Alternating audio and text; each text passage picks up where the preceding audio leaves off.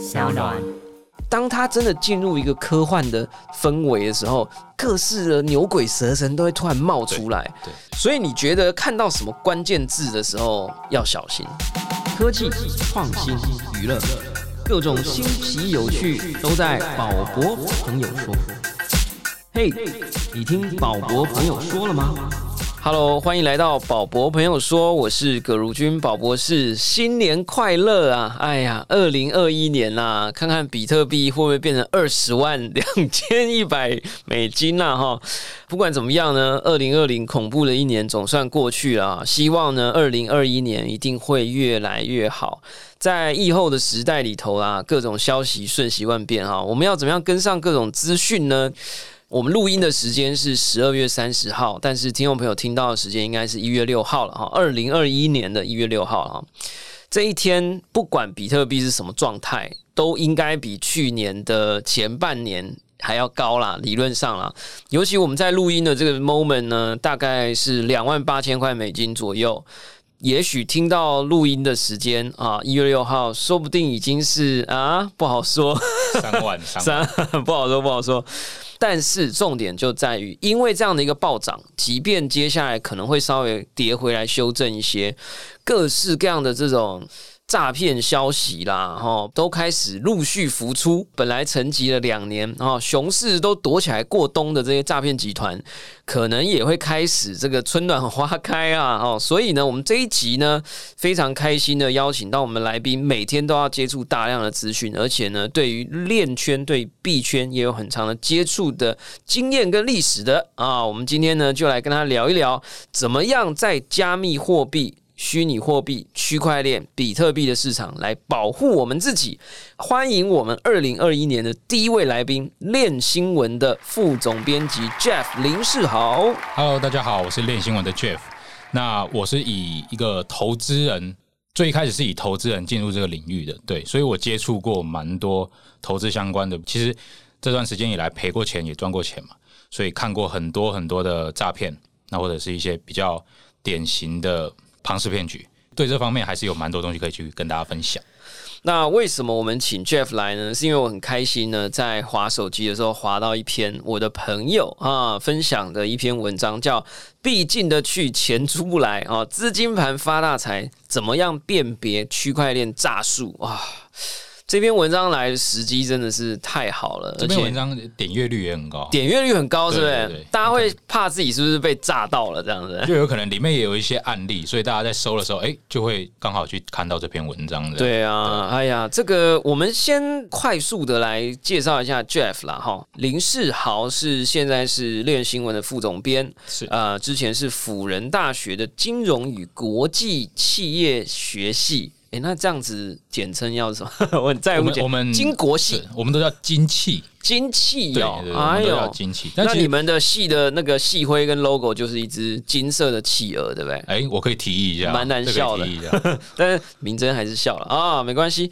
所以金器系是它前身是什么？对不对？它前身其实算国贸哦，对，可是它后来改成叫金融与国际企业嘛。但其实我们这个系里面有分两组，就是。金融跟国际企业，那我都跟人家讲说我是金融，但是其实我是修国际企业。哦，那你算文组的，这算对我算对算管比较偏管理，但是我还是有修金融的一些学科，但是比较没有那么深，就对。那你是那种上课的时候就已经开始在炒股票的那种吗？上课的时候，我朋友都有炒股票的啊，也有在挖矿的。那时候我朋友就在挖矿，哇塞！但是那时候我还不懂，因为我们这种外行的，对名字里有金融这两个字的戏都会有很深的误会啊，就会觉得好像哇很多钱呐，很多股票玩来玩去啊，这样这是不是一种误会啊？应该是一种误会，对对，其实跟大部分的戏都差不多，啊，就是都是上课啊，念理论呐，啊，金融市场概论，但偶偶尔也会。炒个股，就是大学的时候会炒股，就是小炒一点，小炒一点，然后资本还不是很厚。但是二零一七年呢，世豪哈就开始接触研究加密货币了哈。我研究的是比较偏商业模型跟代币经济的这一种研究员，所以我比较针对项目，它这个它所发的币啊，那它未来的一些需求面在哪里，或者说它的代币经济模型合不合理？供给与需求是是不是合理的？所以是研究者啦，researcher。对对对对。OK，因为二零一七年刚好是 ICO 初始货币发行。对，ICO 就那时候有一大堆人在那边发币啊，然后大家就丢了一大堆钱进去，想说这个币会不会变成下一个比特币啊？所以那个时候呢，就开始出现一种叫 token economics，就是代币经济啊，就是说你怎么样设计你的经济模型，让你的币之后是涨得起来，可以护得住自己啊，是不是这样？对对对，这样我们讲务实一点的，就是因为你说你那时候研究嘛，嗯你一定也做一点投入吧？嗯，你的这个获利比最高的是哪一支？获利比最高的哦，有印象吗？还是已经忘了有有？点没印象，而且那时候其实也没有多少本金，那时候有投过一些平台币，BNB 啊，哦货币啊，哎呦对对对，那时候有投，，BNB 最早好像才几块美金而已啊。对啊，很很便宜啊，这个礼拜快四四十吧，对啊，三十九40点九九啊哎呦，那你还 hold 住吗？没有 hold 住，那你有没有最惨痛的经验？最惨痛的经验哦，就是那种你知道我们那个年代有很多百倍币嗯跟千倍币，嗯，哦，那种真的很恐怖啊！就偷一块美金变一千美金的，这是恐怖的过去啦。但是能涨百倍、千倍，也能跌百倍、千倍啊。最近的一个例子就是 XRP，叫瑞波币，哦对对对那个真的是精美的现形呐、就是这样画一道拱门的，嗯 就是从高点那一路下坠，一路下坠啊，真的是很恐怖。然后又一路又再冲回来，然后又再下坠，这样对对对哇塞，那真的是非常精美啊。那你有没有记得那种百倍、千倍跌的很痛心的？其实最痛的就是归零嘛，啊，我们就是投过带头的，就是以前那时候就是我们拿不到额度嘛，你是说带头就是他后来没上线的？他没有发币，就是我们找人带头，我们拿不到额度嘛，所以我们找一个中间人，他有额度，他说他有额度，啊那我们就啊，大大家就去跟他跟他要额度，然后我们把币给他，把以太给他。该不会是类似这种叉叉先生，或者哦，是？叉叉先生也有过啊，海外的也有过，但是叉叉先生后来有给币吗？叉叉先生他可能投到了，但他跟你说他没有投到，他可能卖掉，但是。事实真相也不知道不知道嘛？那罗生门，对啊。哦那我但我我举的例子可能就是国外的，我们国外的一些社区哎，呀，真的很危险呐！对啊。宝叉金融也是另外一种嘛，对，宝叉金融，叉叉金融对。然后呢，像最近呢、我们刚刚讲到那个瑞波币，其实很可怕。为什么？因为它暴涨，然后暴跌，因为 SEC 调查它说是证券，对，就突然之间一夕之间暴跌三十几趴，然后呢，有人就抄底。就是说买很便宜这样，对啊然后呢，好像这个他们就发发了一个文说，我们绝对跟 SEC 玩到底这样，然后好像又怎么样怎样，然后大家都会觉得说，区块链世界里很多这种巨牛翻身，然后就是突然从底部这样上来底，部反弹，对，然后呢，真的很多人就冲进去，哎呀，还真的就一路涨，又涨回到高点哦。我本来还真的有点心动，还想说，靠，真的这个区块链的传说这么多，我是不是要参与一下？结果最近这几天，就是瑞波币被众多交易所下架下架，停止交易。哎，下架变成等于是币纸币这种感觉呢。对，那下架其实蛮严重的，就是主要是美国啦，美国那边交易所都宣布停止交易嘛。停止交易的意思是什么？那些美国投资人手上的币是没地方可以卖的，真的那他们第一个想法一定就是，那我赶快卖掉，哦，所以币一定会一直崩。哇塞！对啊我觉得这是很可怕的，但这还不是最可怕的，好不好？我们等一下就来讲最可怕的啊。然后呢，新闻工作者，所以你是写线上新闻还是？对，，线上新闻、即时新闻，还有一些专栏文章，是在什么平台？Medium 还是就是练哦，新闻？就是在练新闻，在练新闻了哈。然后呢，这个练新闻副总编辑，那这篇文章是你写的吗？哦，这篇文章不是我写的，这是我同事写的。哎呦，那跟我们介绍一下这篇文章好不好？毕竟的去，钱就出不来了啊！这个资金盘跟这个诈术到底在区块链里面，你们这一篇有没有提到什么经典的？其实我们这边提到蛮多东西，就是一些啊、这种资金盘它比较关键的一些关键字啊、他常常会用什么样的东西去吸引投资人？哎、先科普一下，其实我也是在区块链的世界里才第一次听到什么是资金盘呐、你先科普一下什么是资金盘。其实资金盘它就是一种我们讲钱的游戏吧，就是庞氏骗局，对不对？它就像一个金字塔，最上面的人他去传销下面的人，那下面的人再去传销下面的人，所以这就形成了一种概念，叫做后金补前金。你下面的人把钱传给上面的话，哎，上面的人就可以分到利息。所以为什么大家都会说什么金字塔崩盘？金字塔崩盘，这个金字塔会崩盘，就是因为最底部的人已经找不到再比他更底部的人了。那这样的一个资金盘或者说庞氏变局，它就会泡沫化。我对资金盘的认识就是一坨人，他们就是捧着钱在追逐摆荡这些高收益。那这里面的讯息非常的错乱，然后盘根错节，这样、嗯就是资金盘有点像一个 community。我我自己的理解啦，我们以 DeFi 来讲好了，DeFi 可能最近有一些项目，它就是你也不知道那个币要干嘛，但是就是有人会买嘛，那买着买，那币是不是价格就上来了？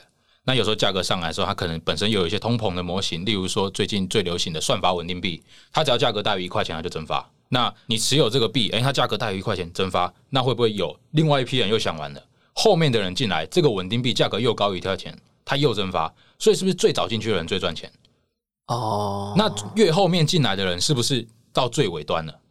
等到有一天这个币已经上不去了，没办法再高于一块的时候，最顶部的人他们有一堆的币，对，他砸爆你，他出场，那你最底部的人就是哇，这种币叫什么、啊？这种就是算法稳定币，最近很流行，叫一些 Amplifiers 是不是？哎，它是它是最一开始，最一开始的，最近最流行叫 DSD、ESD，哎、对啊，哎、我上网查 DSD token，我查不到任何东西，但是我看 Twitter 上面有一堆人在 hashtag，然后什么 dollar sign DSD，啊，现在社群很火，对，你说 DSD 跟什么？ESD，对对对那就是仿盘嘛，后面一直仿嘛。然后听说又出了一个，最近大哥也仿了一个 Yeah，盘叫 Miso Cash，对对对，命，听说也是这样报，所以他就是怎么样？他就是会一直发，一直发，是不是？它就是会有通膨的机制啊。但是好像听说你只要错过第一波，你就风险就会增加。这哎，解释一下，一解释一下。因为就像我刚刚讲的嘛，你第一批进来了，你是不是最早拿到币？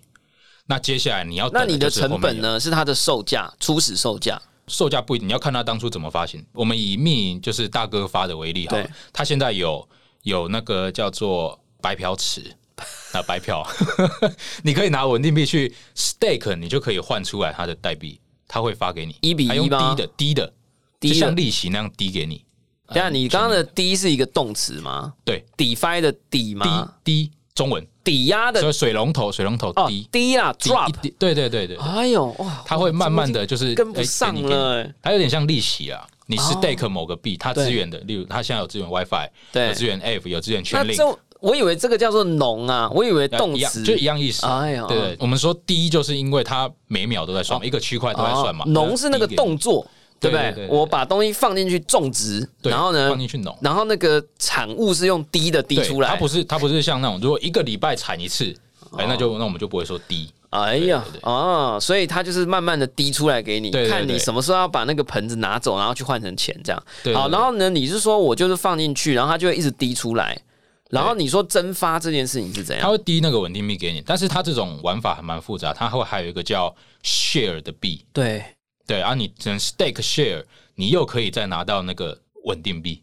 哎，你有研究是不是？呃，今天这个新我就有初步，我看了一下那个 Medium，它一次发了三种币啊，一个叫什么债券，还有 bond，对啊对啊，，bond 的 share 跟它的 cash，通常都是三种。然后呢？对，然后玩法它它就用这三种下去玩嘛。所以反正它的最终的目标就是让他的那个 cash 可以稳定在一美元。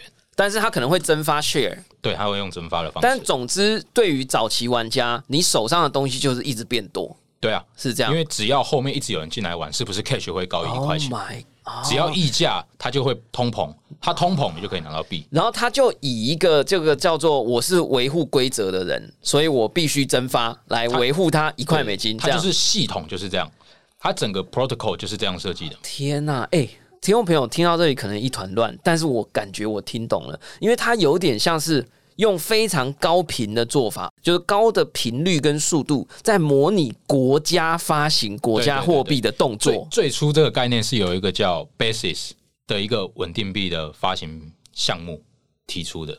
对，因为大家要知道，我们的国家运作很类似这个，对因为我们也会发国债，对然后我们也会发国币，对，然后其实国币跟国债之间是联动的。对对对对，然后呢，你只要你的新台币不小心变得太高，然后它可能要做某一些动作来让它变低啊之类的，这样。哇塞！然后呢，我就有问我们的经济学家，我说：“哦，这个太聪明了，这个是不是应该来玩一下？”然后呢，他就是给我一个惊叹号，这样。我 身边好多人玩 DSD 玩到百倍，百倍，但是我不敢玩，我个人不喜欢这种项目啊。对。对啊，因为我不认为说你像大型交易所会去接受这样的稳定币，因为你每一分每一秒都有可能出现你刚刚讲的，就是大家恐慌性抛售，或者是大盘就是找最先期的那些人。对啊，大大量抛售。但是蛮有趣的，就是到目前为止，这种类型的项目还没有崩，还没有一个就是放盘很多，但是没有一个崩，但是感觉啊，迟早一个崩了，就是全部都会崩。给大家一个健康的心态啊！我最近也一直给我自己一些健康的心态，就是比特币一直狂涨嘛，一天涨一千这样，然后就出现各式各样的怪事，然后现在又开始以太币也开始狂涨啊，就这一个礼拜涨了一百美金这样。最近就出现一件事情，就是说有一个叫做 Cover 币，一个区块链保险，对。他自己是帮助别人不要出事赔钱的一个币，结果自己出事了这样。对然后听说是台湾的某一个神人去对呃某种程度是操弄了他的合约，大量狂印那个 cover 币，对对吧？对。据说他狂印出来那个 moment，大概印了几亿颗吧，然后各大交易所都还没发现的时候，你如果去查区块链的资料，你会发现他拥有的资产据说是全宇宙最多，因为他是用演算法把它狂印出来无限复制的，然后发生什么事呢？就是有人就抓出来，这个人其实是台湾的某一个高手，一个六，一个叫六六的人，是不是？对对对，对，然后他有一个网络账号，然后听说他发了一个币，叫做葡萄币，叫 Grape Grape 点 Finance。然后呢，当整个社交网络跟 Twitter 都知道 Cover 出事了以后，各大交易所停止交易，然后大家就觉得这个人实在太屌了，然后就疯狂去挖什么是 Grape 葡萄币，然后突然间葡萄币暴涨，暴涨百分之两千八百，好不好？然后那时候我看到想说，哇靠，这太扯了。然后我看到的时候，它是一颗零点二，嗯，然后想说，要不要就随便弄一点，这样放着也开心，反正台湾人嘛，这样 支持一下。结果啊，在三分钟之后再重新整理，变零点六，就这样哦。我就想说，十分钟可以涨三倍，我觉得十分钟也可以跌三倍。那身为一个很用心在教书的老师，我觉得这种事啊，就算了啦。就是我觉得就像有点像你讲的，就是这种百倍千倍，你可以一瞬之间，对，也可以一瞬之间跌百倍千倍啊，对，对不对？而且你看，像你这样二零一七老玩家都不敢进去，我的不敢进去是指我不敢把很多钱放进去，但是我会就是可能小小玩还是可以，就是这笔钱是我归零，我无所谓的。就是可能我可能几百美，我去试玩看看这东西到底是什么。那你到底有没有弄 DSD？哦，DSD 我没有玩，那你有弄什么也算法早上早上的那个你有跟到大哥的？大哥现在玩都还可以啊，早上才那现在还来得及吗？我们节目要不要暂 暂停？我刚刚是在计程车上看，诶，因为我是今天早上看到说要发那个什么什么 cash，对对对，然后我就因为我还在上课，我也没时间，然后我就去上课。后来下课了嘛，我就过来录音，然后就哎、觉得怎么好像大家都在讨论啦，然后有人就说现在进去来不及了，然后我就想说算了，我也没研究，应该也不会到，不然你不要买就好了，你就去玩去农 stake 啊农就好了，农又不用成本，唯一的成本就是手续费，手续费不是手续费。哦，好了好了，我们现在有点离题了啊。回来就是说，你们文章里有写到什么诈术是你觉得要提醒听众朋友要注意的？对啊，特别要提醒的就是，大家会比较常在资金盘这种这种东西上面看到几个关键字，就是他会跟你强调他稳赚不赔，或者说他会跟你说他的是呃什么动态收益。我们以稳赚不赔为例，就是 IBC，可能有些人有听过。那其实 IBC 它这种东西，它就是没有所谓的传销机制。什么叫传销机制？就是推荐人嘛。我们简单理解就是推荐人，就是你可能找一个人进来，那他放钱进去，你可以分润，这种叫传销机制。但 IBC 没有，但是他会跟你说什么？他会跟你说这个代币稳赚不赔。它其实有点像，他有一批地推的业务啊，他可能会去跟你到处去销售，但是他们手上的币成本很低，他可能卖你已经是两倍、三倍的价格，但是他跟你说这个币还会再涨百倍，就是我们最简单的理解，他拿很便宜的东西，他拿乐色跟你说它是黄金，对，这个是 IBC 的套路。那另外一种就是所谓的动态收益，就是他有推荐人，其实大部分有推荐人的这种东西都要注意。就呃，我们例如说一个台湾也蛮有名的叫法尼新创，他们那时候主打的一个东西叫做以太币的挖矿合约，这个合约不是智能合约哦，是我们真实世界在签的那个合约。它本身它就说它是一个以太坊的矿场，那你签合约就等于是你认股嘛。那你每个每个月可能可以可以收个三趴的利润，他就这样。然后你如果推荐人进来，哎，你可以再分多少？他就是有这样的机制。这个法宁新创后来也被证实，它就是一个诈骗。它吸金多少钱？吸金了十七亿台币，IVC 也吸金二点五亿台币。所以，我们有时候看到这种东西，作为一个新闻工作者，我们就觉得非常感慨。对，如果这些钱流入一个正规的加密货币市场，该有多好！如果流入练新闻或宝博朋友说，该有多好，那就更好了，对不对？对啊，哎，那你有没有听说那种最近可能正在进行，但还没被抓？然后你不要讲名字，就有没有一些可能正在发生的，然后其实蛮危险的，大家要注意的。对啊，其实我最近滑 FB 常常看到一个东西，叫做 F 先生，我不知道你们广告会不会跳出来。没有哎，他就叫 F 先生，然后他常常在他自己的 Facebook 上面分享一些，他说是区块链干货嘛，就是一些小知识、一些技术的知识。但是他在那个他的图片上面都会说他是 Forsage 台湾团队。我不知道大家知不知道 Forsage 是什么？Forsage 是以太坊目前链上交易量最大、资金最大的资金盘。他透过 Facebook 打广告，然后触及到很多人。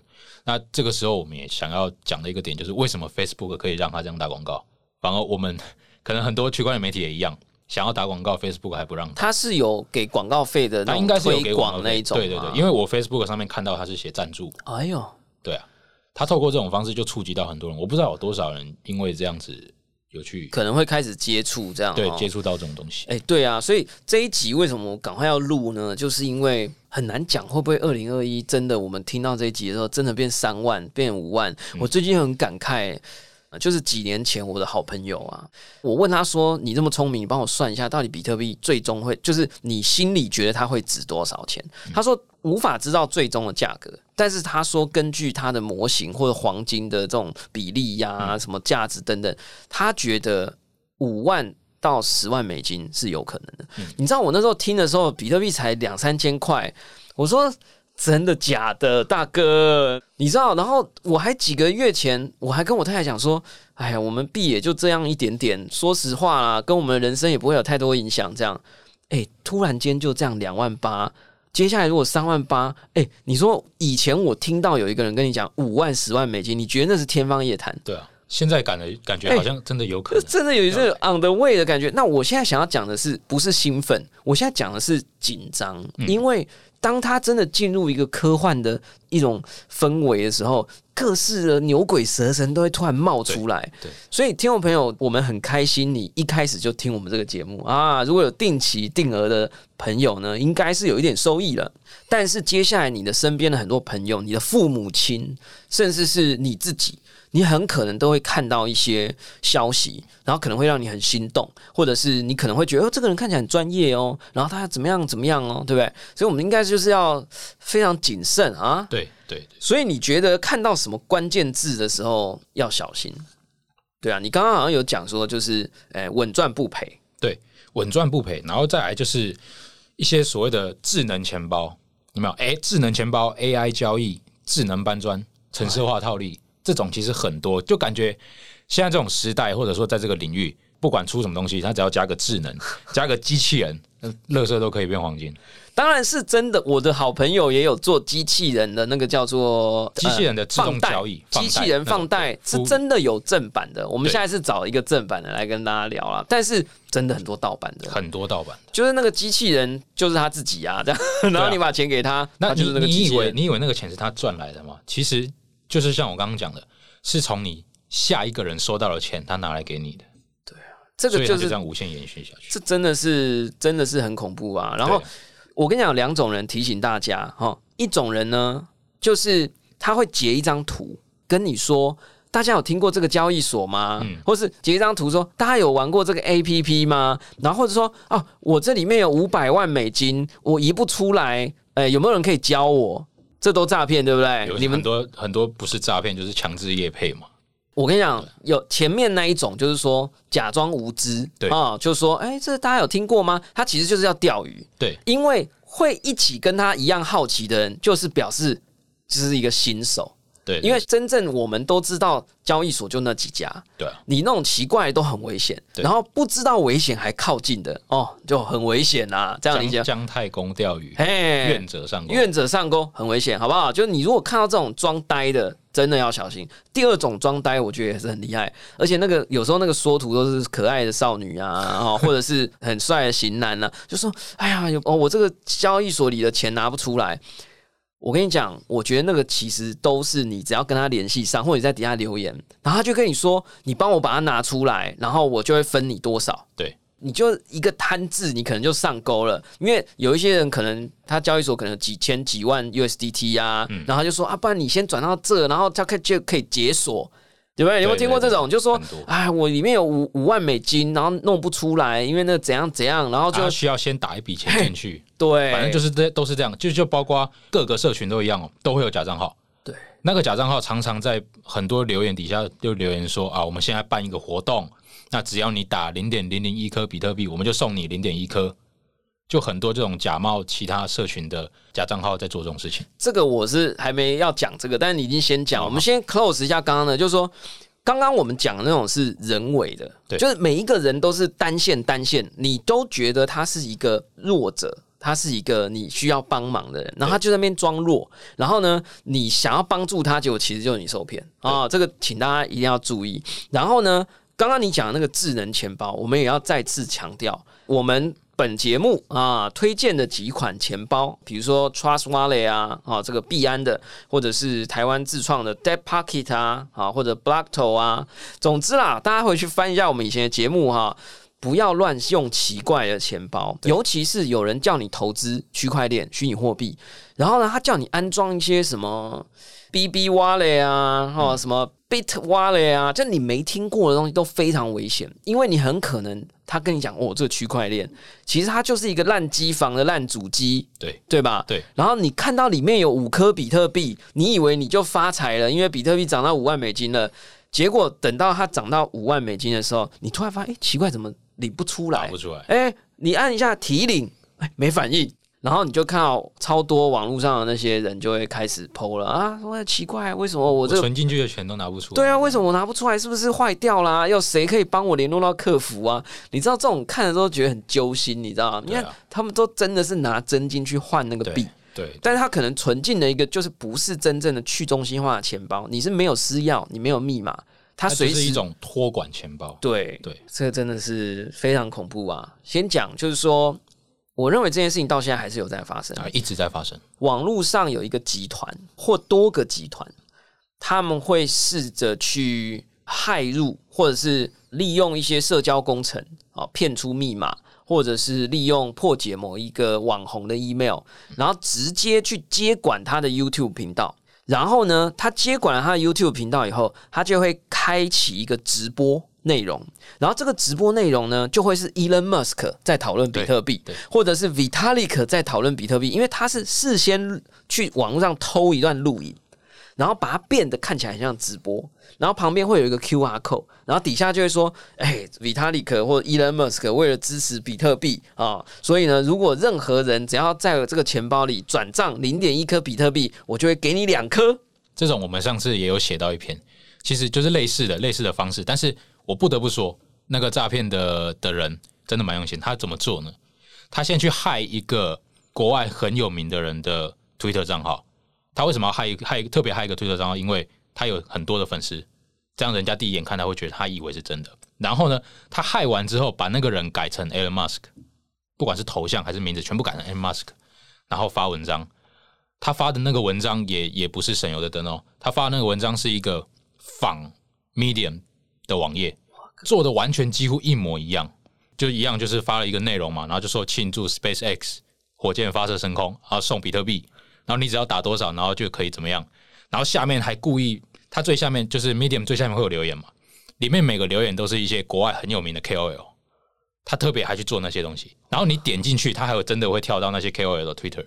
你就不得不说，那些犯罪集团是真的很用心。然后我特别去看那些地址，还真的有人打币进去。真的是超级恐怖，而且我每一次逛 YouTube，偶尔都会看到这些，因为直播都会跳在比较前面，嗯然后都是几万个观众，对，因为他们都会去害那种就是有名的超多 follower 的对。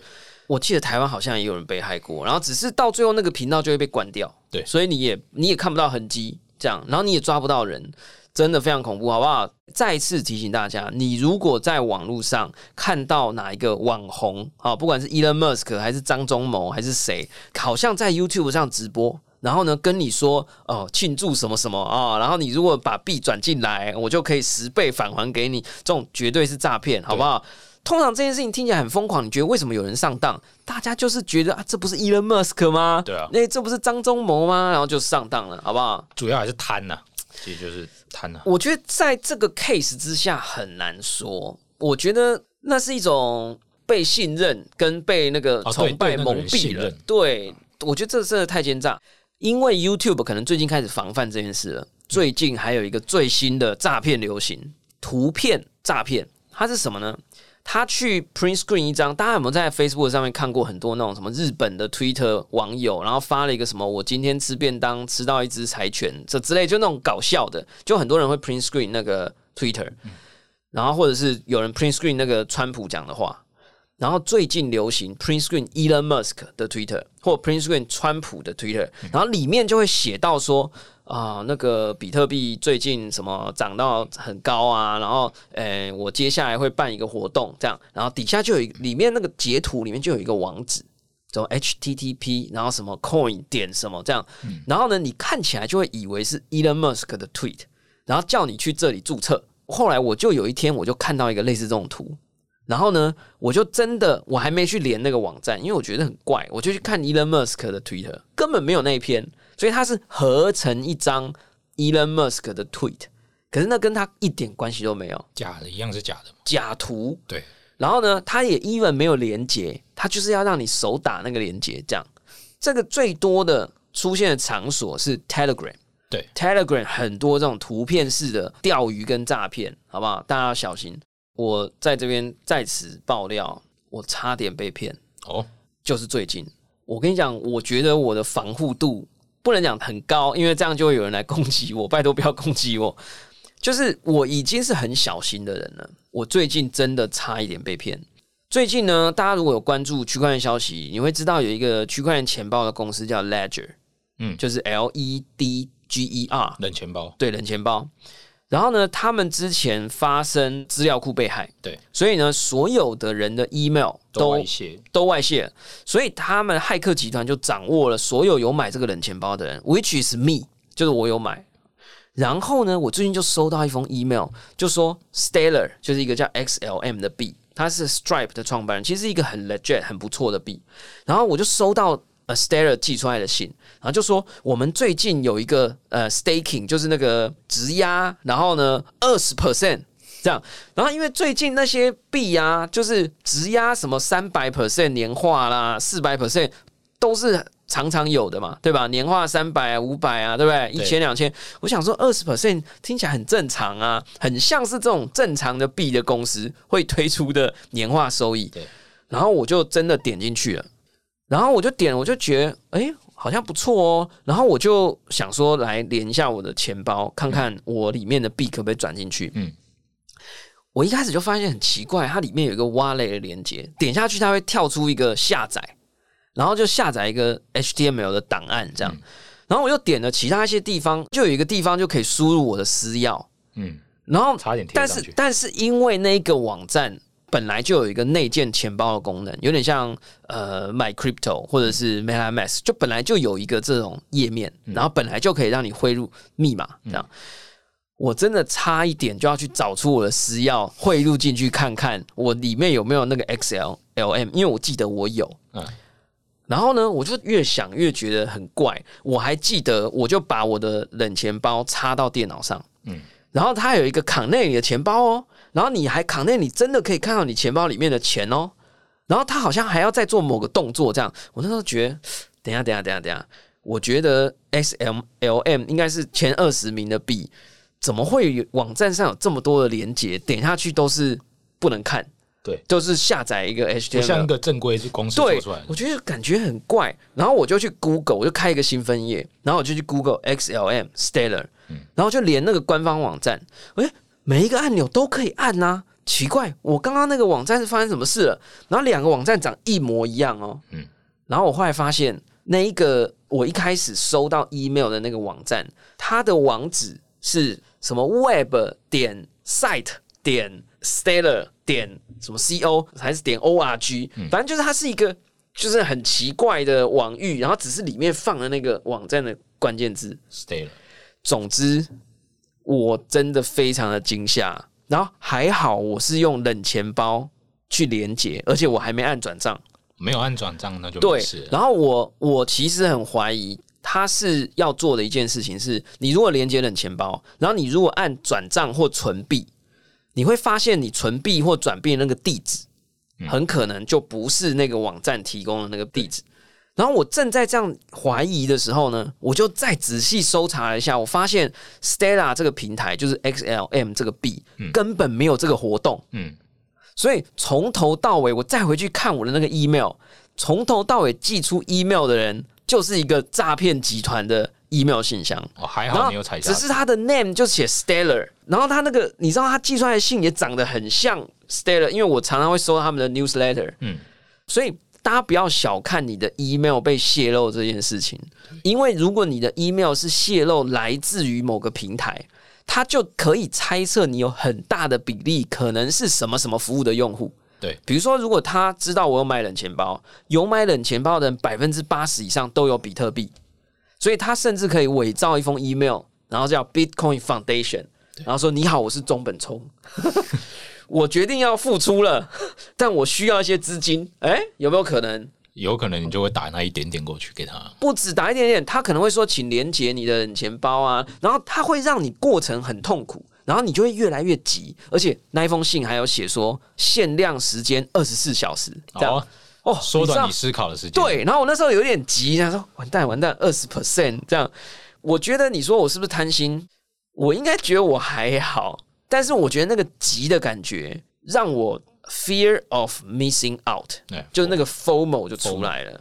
even 我自己觉得我非常小心，然后我看过很多很多的案例，我看到我的 email box 里面的东西，只要它长得很像，我还是会非常容易就是被它误导。然后你点进去那个网站长得一模一样，你知道吗？没有一个图片有破图。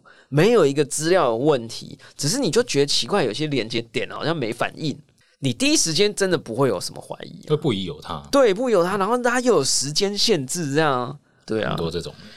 你是说，其实重点就是不要贪，但是我没有很贪，二十 percent 哪有很多？我就觉得我想要支持一下啊，对不对？少来，我才不相信呢，支持一下，明真也是贪那个二十 percent，二十 percent 很正常，好不好？在区块链世界。好啦，那最后补充一个，我觉得，嗯，所有的人都要记得的这个防范被骗的秘诀，就是有很多朋友在身边，我甚至有些很亲近的朋友，都曾经来跟我讲说，哎，那个谁谁谁，你知道他创业啊，支撑他们公司的那个钱，其实是他投资了一家彩钻公司，你们有没有听过彩钻或黄金？最近比较流行的是南非的黄金，嗯，就说啊，这个有人在南非弄了一个矿场，然后可以采黄金，然后因为呢受到政府的特许，然后所以怎么样怎么样，所以你只要放一笔钱进去，每个月就十趴二十趴这样子。然后呢，前一阵子就有一个叫彩钻的。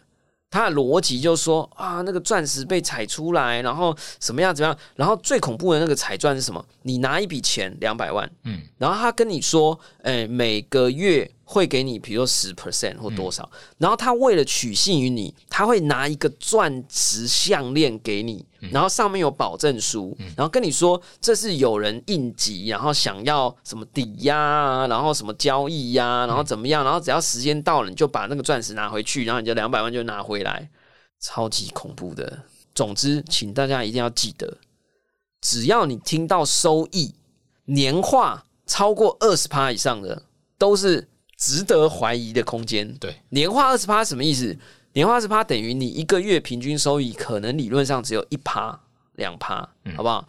那如果你听到超过这种的，基本上就是非常可疑啦，是不是啊？你对，我觉得这样这种东西风险就很高。因为这种很可能就是下面的人的钱拿来付你那十趴二十趴，就是很简单的道理嘛。他能你要去想，他给你的利息不是凭空生出来的。他如果能给你这个利息，如果他真的能给你，那他的商业模型是什么？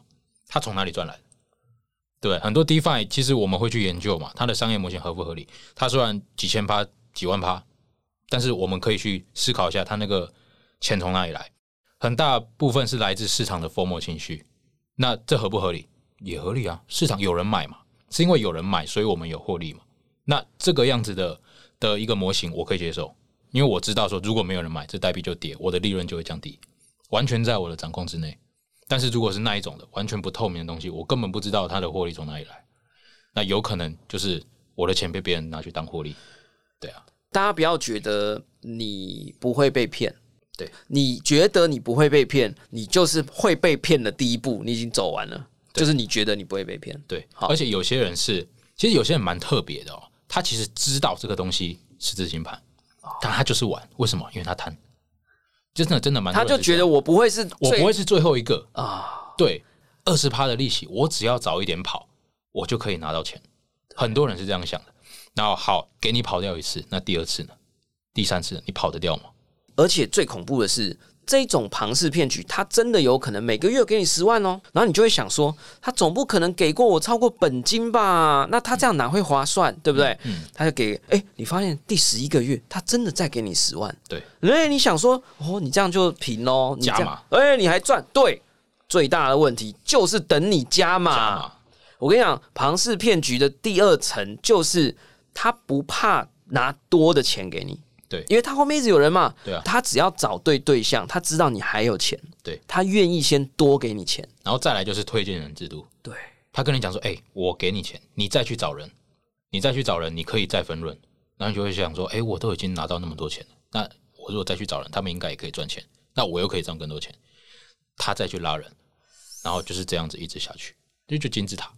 太可怕了。我知道是有很多这种呢，是他说要投资，嗯。嗯，然后呢就给他钱，可能是几百万、几千万，然后一开始真的会赚，嗯。嗯，然后你就会想要越投越多，因为他开始攒店了，对。哎，你觉得这不错啊。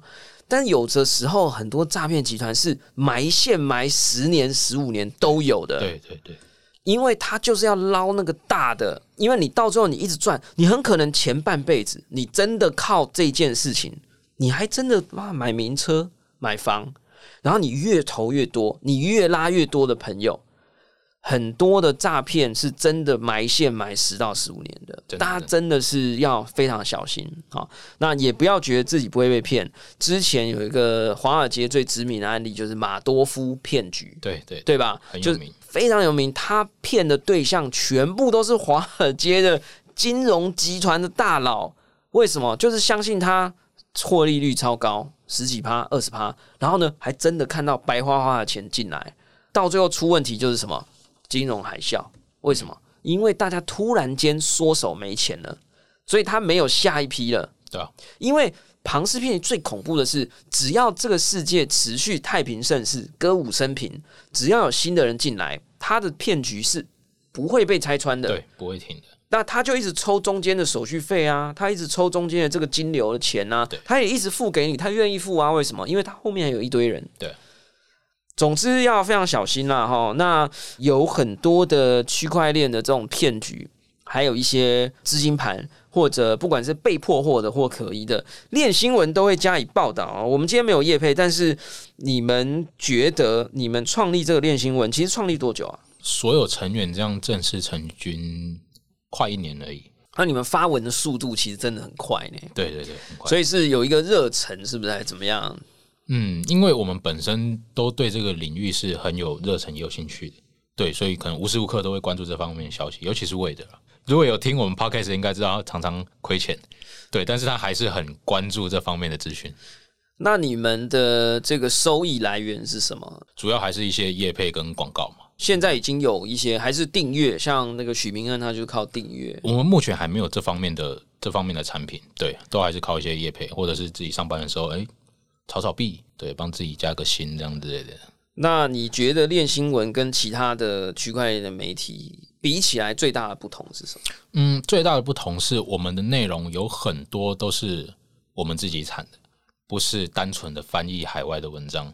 例如，我们常常半夜会发生一些紧急状况，对不对？或者是一些传统金融上的一些紧急状况，这种新闻是连海外的媒体都还没有写的，那我们就会直接我们自己看自己写，马上报给大家。所以大家会发现一点蛮有趣的，就是我们成军其实这样算起来不到一年。但是我们的 Telegram 的成长人数，其实以区块链媒体来说，我们成长算快的。为什么？因为我们的资讯相对是算快的，大家会想要看这种最新资讯的通知，所以我们 Telegram 的人数都会成长的很快。目前 Telegram 有多少人？目前是三千，但是以我觉得以一年的时间来讲的话，三千在区块链媒体里面算还 OK 的。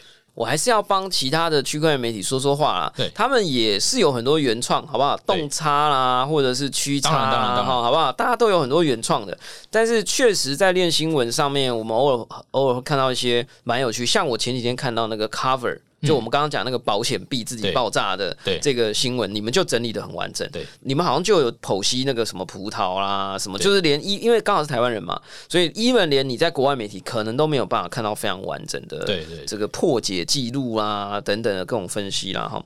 好，最后啊，你觉得区块链跟加密货币在今年可能会影响什么样的发展？其实我觉得加密货币市场的发展有点像我自己觉得啊，就是从小众到机构，那机构再来就是大众，会不会从机构转到大众，这我不确定。但是我目前观察的是，目前的机构的参与主要集中在西方国家，亚洲国家的机构还没有大规模的参与，所以或许二零二一年会有越来越多的亚洲机构宣布跟比特币有关的一些服务或者是业务。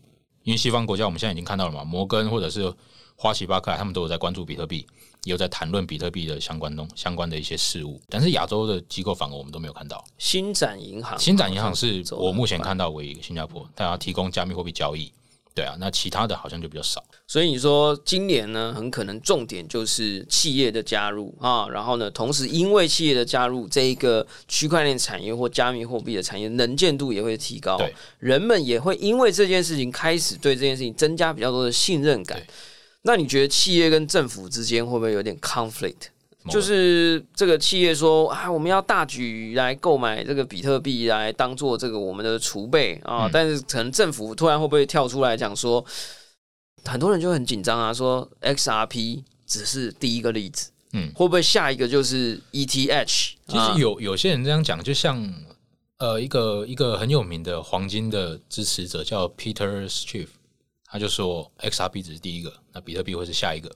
那这种论点非常有趣，因为其实 SEC 早就说比特币不是证券，就是美国那边主要监管机构已经认为比特币是商品，以太币是商品，他们不是证券，他们不属于 security，所以我觉得这方面的担忧是比较多的，比较多余的。但 SEC 有时候也是很反复啊。我们在台湾是可以这样讲啦，在美国就不能这样讲了，因为有人说 XRP 之前也被控反洗钱，有人就说他被控反洗钱，表示他是钱呐、嗯，那你现在又扣一个帽子说他是证券，那他到底是钱还是证券？对不对？啊所以我觉得这个二零二一年呢，还是有很多值得期待、值得关注，也值得小心的事物啦。哈。对对对。那希望大家听完这一集呢，要保持资讯的敏锐度，多多收听我们的节目之外，也可以上网多关注各大的区块链的媒体平台跟消息。那其中一个呢，我自己觉得很不错，因为你们有非常大方的去告诉我们如何辨别诈术，这件事情真的非常的重要啦。那也非常开心，今天请到 Jeff 来跟我们介绍一下他的平台，还有介绍一下他们的经验当中听过、看过有哪些，在接下来也许牛市持续的过程当中，我们特别要小心注意的事。好啦，感谢大家收听我们今天的宝博朋友说，我是葛如君宝博士。如果你喜欢我们的节目呢，欢迎点选订阅，下一集会自动送上给你哦。不论你是在 Apple Podcast、Spotify 上、YouTube 或者其他平台听到我们的节目，欢迎给我们五星评价和喜欢留言，或者按下小铃铛追踪订阅。我们下次空中见，拜拜。